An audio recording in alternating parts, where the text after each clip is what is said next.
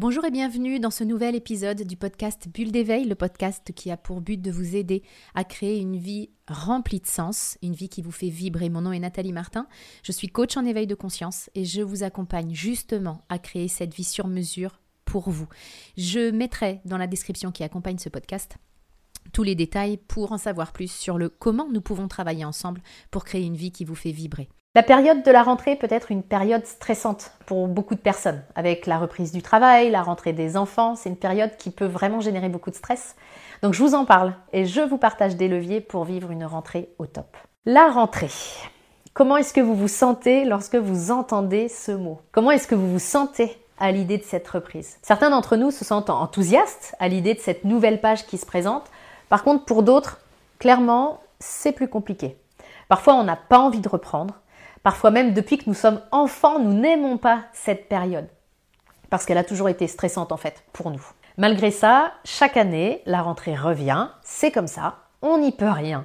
Septembre arrive à la sortie de la période estivale et c'est à nous de, bah, remonter en selle. On reprend le travail, les enfants reprennent l'école, reprennent leurs activités. C'est une période où notre rythme s'accélère et on peut avoir tendance à repartir à pleine vitesse, la tête dans le guidon.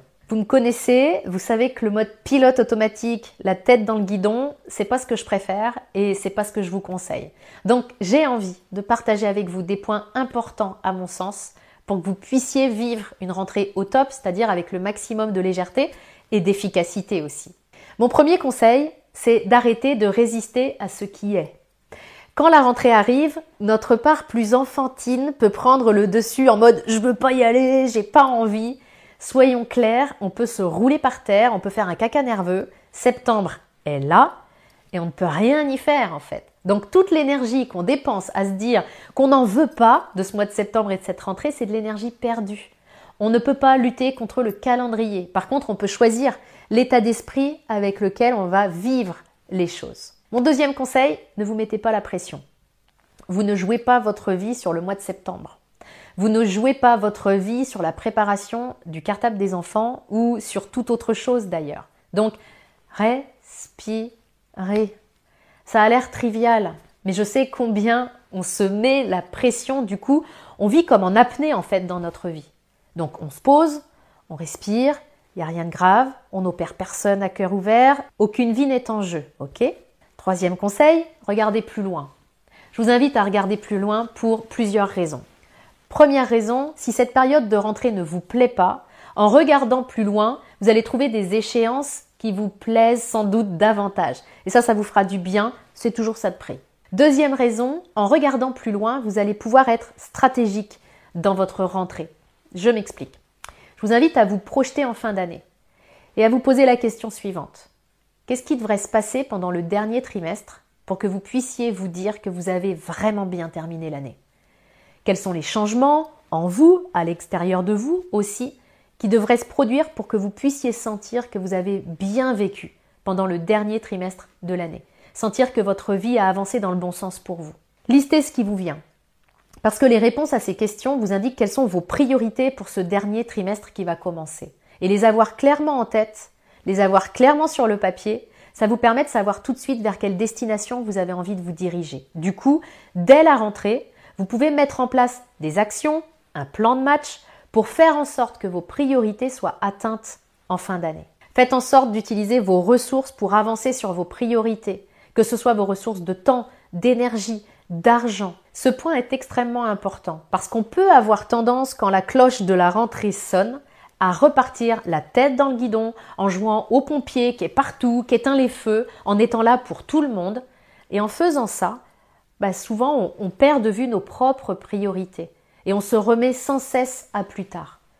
Identifiez vos priorités et faites en sorte qu'elles aient de la place dans votre agenda. Quatrième conseil, je vous parlais à l'instant de votre agenda. Bah, mon quatrième conseil concerne votre agenda justement. Quand la rentrée arrive, notre emploi du temps peut se remplir très vite de il faut et de je dois. Notre quotidien peut donc rapidement ressembler à une succession d'obligations et de contraintes en, tout genre. Et c'est ça qui fait que on peut vivre la rentrée comme le reste de l'année d'ailleurs, bah, la tête dans le guidon en croulant sous les il faut et les je dois. Alors bien sûr qu'on a tous des contraintes, mais en même temps, Un, on peut diminuer le nombre de nos contraintes. Si on arrête de croire que pour que les choses soient bien faites, il faut qu'on s'en charge. On peut tout à fait déléguer des choses à d'autres membres de la famille, par exemple, sans que la planète s'effondre.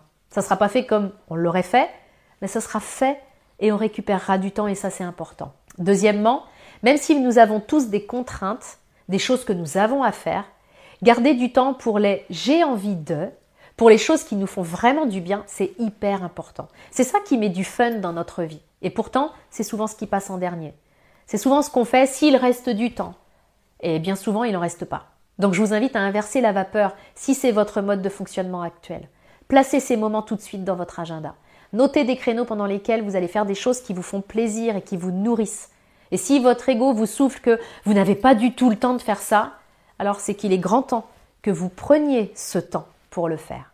En résumé, pour aborder votre rentrée au top, acceptez que c'est la rentrée, arrêtez de lutter, ne vous mettez pas la pression, identifiez vos priorités pour être sûr d'avancer dans la bonne direction pour vous et bloquez des moments pour vous faire plaisir dans votre agenda.